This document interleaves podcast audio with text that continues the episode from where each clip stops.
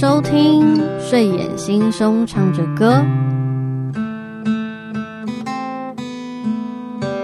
我是叶子三三蔡沐橙。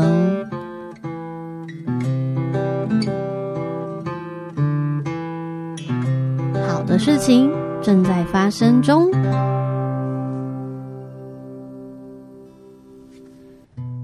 欢迎来到睡眼惺忪唱着歌，我是叶子森森。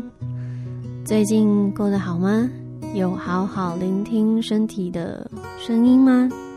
或者是有没有发生什么新奇的事情，让你特别想要记录下来呢？十月十一日是台湾女孩日，也是联合国的国际女童日，所以在这几集的节目当中，我们讨论了台湾女孩的特质。节目的现场，我们一样邀请了蔡慕成。来跟大家分享，他是一个作家，出版过一本书，叫做《听叶在说话》，主要是他自己描绘的人物角色、巴库点点以及诗与文的部分。那我们就邀请蔡慕成来介绍自己。大家好，我是蔡慕成，我是从火星来的，来到台湾不久，嗯，也算是一个台湾女孩。希望今天也是可以分享一些啊脑力激荡的问题。说到台湾女孩，我们有募集了一些听众朋友的关键字，例如说有想法、有个性、做自己。那沐橙，你觉得有和你相关的形容吗？这我想了一阵子，我觉得自己呢是蛮想要做自己的，这感觉有点好笑，可是。因为因为我身旁的人有时候会说啊，我自己其实蛮有个人风格的，然后创作也有自己的想法这样。不过我自己没有这样的意识。但是我对刚刚那些关键字比较有感觉的是做自己，就是有一阵子很强调做自己的重要性。可是生在我们现在的社会，其实不管是女孩子还是男孩子。其实都还是会很在意别人的眼光，那那个做自己好像就变成一个口号。不过现在我二零二三年会想要好好的做自己想要做的事。那现在最急迫的就是创作，想要好好的记录自己的转变这个过程，以及自己跟自己对话的那个瞬间。那如果我们都能够在这趟的地球旅行当中找到自己存在的一些有趣的事情，也蛮好的吧？那让我想到，我最近在玩拼图，有的时候会找不到适当的那一块，但是我我绝对不会说啊，刚刚拿起来那一块是错误的，因为它也是真正存在的一个重要的一块。就突然让我想到生活，其实跟生活一样吧，就是我们在努力的，也许看起来是一个很小很小的碎片，也许跟其他的事情看起来好像一点都没有关联。可是，如果在那那个刹那间看不出来对自己人生有什么帮助，然后就小看自己在做的事情，就我觉得会有点可惜。因为其实慢慢的累积起来，我们都能够拿着拼图拼出自己的人生。就是在自己创造的这个拼图里面，也许东一块西一块看不出来哪一个是对的位置，但是我相信慢慢来一定会拼出一块很漂亮的图案。在节目的刚开始，又提到了你在二零二二年出版了一本图文诗画集《听叶在说话》，那是一本怎么样的书呢？是一本收录了我在二零一七年开始创作的文字，里面有一些关于自己与关于这个世界的距离所产生的一些文字，然后还有我的创作人物巴库点点，他是一个全脸涂黑、没有双手的人物角色，那里面就是有四十八篇的啊作品。图有四十八个，文字也有四十八个，就是希望，其实是希望致敬那个奈良美智，因为她有 Forty Eight Girls。我就想，我第一本出的书一定要跟奈良美智有一点关系，因为我是看了他的作品之后，发现说，哎，好像其实创作不用搞得非常的严肃，或者是搞得非常庞大，其实信手拈来的那种文字啊，跟一些插图，其实就可以蛮贴近人心的，所以我才会有，就是呃，开始画日记的这个举动，然后。慢慢的去累积自己的作品，然后也，嗯，很幸运的，就是出版了。所以这是一本什么样的书呢？就是跟，啊，因为它叫做听夜在说话嘛，那个夜是夜晚的夜。那时常我创作，应该说我大部分的创作都是来自夜晚，就很像，嗯，很像宇宙在跟我讲话对话的那种感觉。那有的时候呢，是对这个世界就会觉得。嗯，好像离得很遥远，还像分手了一样，没办法感受。然后，但是在最后，最后又很期盼，希望可以有人跟着我一起，嗯，期待明天的那种感觉。可以请你分享一篇里面的文字吗？可以呀，有一篇叫做《圆圈》。你以为你走在雨上泥土的湿地，那是先前比较晴朗的落叶子。抵达在这片土地与母体连接，文字渲染着的是多大的盼望。然而在这关键的时刻，你竟然错觉，时光与日期前下残影着岁月，千篇一律的循环游戏甚疲累。你说这是多么吊诡的日常规则？你说像是一个圈一样的生活，没有起头，像是静静的等待着的那一刹那。活着的，期待着我们结束。仍是想对你说一声辛苦了。今天，二零一七年十二月十四日，很好奇为什么你会在最后的文字上面写说辛苦了。今天，因为那时候写这段文字的时候，其实我好希望有人可以抱抱我，告诉我有些事情并不是我的错。而且呢，我是很适合活在这个世界上的。即使我不是一个成功的人，即使我没有做很伟大的事情，即使我啊不是一个闪闪发亮的人，即使我不是一个完美的人，真的很希望有人可以跟我讲没有关系。但是每天的生活就像是一个滚轮一样，让我喘不过气。那时候我已经很努力，很努力，然后很想要认真的、好好的感受这个世界，可是最后跟世界分手了。就希望有人可以跟我说：“你辛苦了，今天。”所以我就把它写在文字里面，期待借由诗文的叙述角度，让这句话可以给需要的人。这应该就是我自己的期待吧。那成为那些期待之前所写下来触动心灵的文字是怎么来的呢？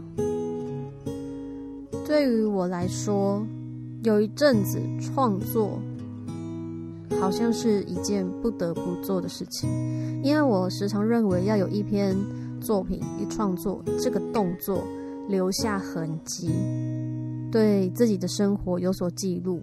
这样才算活着。如果我今天没有创作，我等于今天没有活着。那个时候我是这样想的，所以也是有可能跟以前小时候求学阶段的时候会写日记的习惯有一些关联。就是，嗯，一个很单纯的线条，然后写上日期，它就会变得格外有意义。所以留下生活的痕迹记录这件事情是非常非常重要的。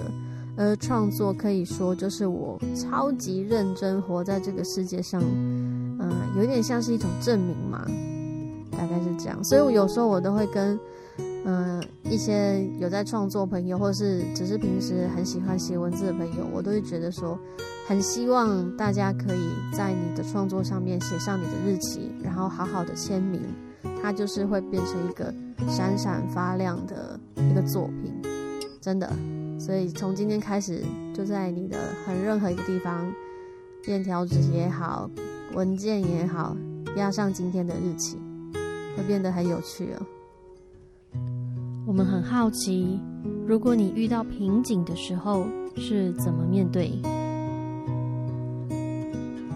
我在写文字的时候比较少遇到瓶颈，或是其他创作其实也蛮少遇到瓶颈，因为我都是采直觉式的创作，就是打开文件，然后自然而然文字就会自己出现，有点像是我就是一个媒介而已，主要不是我想了什么，所以我写了什么，而是当下我需要怎么输出，然后手就会变成一个工具让我停留。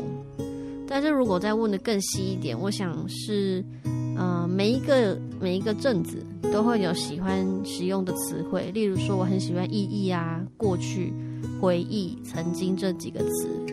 当我写下来之后，我就会会有意识的想要把它们去除，因为不想要出现太多一样的。可是人又不可能在一夜之间变改变嘛，所以我就会对词汇量不足这件事情有瓶颈的感觉。那后来解决的办法就是多看一些书，多读读唐诗，发现书写的各种变化，我觉得很酷。当然也也是会发现说，哎，其实有些诗人他们也是会对几个字词比较坚持。然后如果看到他们这么厉害的人都这样的话，我就安心了。有听众朋友想要问你，你认同“死而无憾”这个概念吗？我觉得睡觉是一个小小的死亡，所以在睡觉前如果能够做到无憾，蛮难的。因为活着就会有隔天想要做的事情，例如说明天要跟谁见面，要做哪一些事情，还有什么创作还没有完成，哪一些讯息还没有结束，这很难得。但是如果以长远的死亡来说的话，如果能够预知自己确切的死亡日期。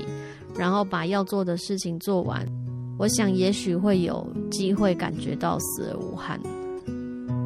那如果不认同死而无憾，那是为什么呢？我做到什么事情之后就死而无憾了，这是平常比较常听到的说法。但是真的，事实上得到梦想中的物件或事件，就会真的无憾了吗？期望跟遗憾好像是同时并存的，因为在达成梦想的这个过程中，一定会创造出新的遗憾。就是说啊，如果那时候有做什么就好了，唉，如果那时候没有做什么事情就好了。所以感觉上每天都会有期待，或是这是要做的事情没做完就会有遗憾的感觉。所以好像其实也还蛮难有死而无憾的这种感觉。但是其实我也认同，也许有死而无憾的这个瞬间。如果认同，那你认为死而无憾会是哪一刻呢？有的时候睡觉前我就会想，如果明天不能再起来的，那会怎么样？我的答案是，其实也不会怎么样，因为好像该做的事情都做了，自己也很努力的过着今天，想要朝着创作的路前进。我也已经在做了，想说的话也慢慢的跟别人分享。有爱我的人，也有我爱的人，很珍惜跟他们在一起的时光。虽然不是每天见面，但是有好玩的事情可以分享，有有趣的事情可以一起大大的笑。想想好像其实也没有什么好遗憾的。嗯，有时候我真的这么想，因为我写了一些歌，以及出过书。我把我一些生命的历程分享给喜欢我的人，所以当我离去，也许我会觉得这真是太好了，因为我真的有珍惜在这个地球的时间。虽然我的好友们可能会觉得很难过，可是我都有好好的在乎他们在我的生命里面。所以可能没有了肉体，可是我的灵魂、我的能量还是会好好的祝福跟陪伴他们的。在先前的节目当中，我们有介绍牧城是一个吉他自弹自唱的音乐创作者。那今天呢，还是想要问问牧城有没有什么想要分享的歌曲呢？刚好有一首歌是关于睡觉的，叫做《真的可以睡了》，这是我在二零一八年三月六号的时候写的。这是一首关于害怕睡觉的人们终于可以好好睡觉了，闭上眼睛，让事情都经过了吧。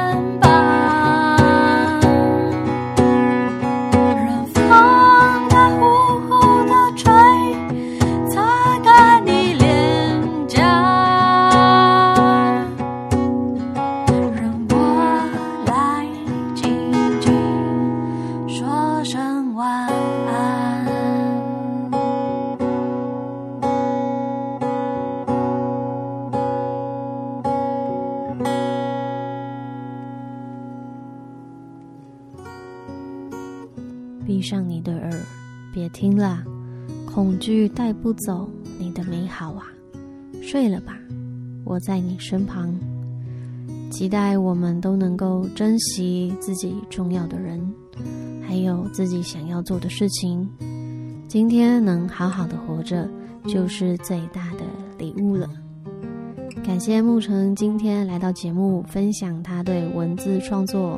还有对生活、生命的一些想法，同时也感谢您的收听。好的事情正在发生中。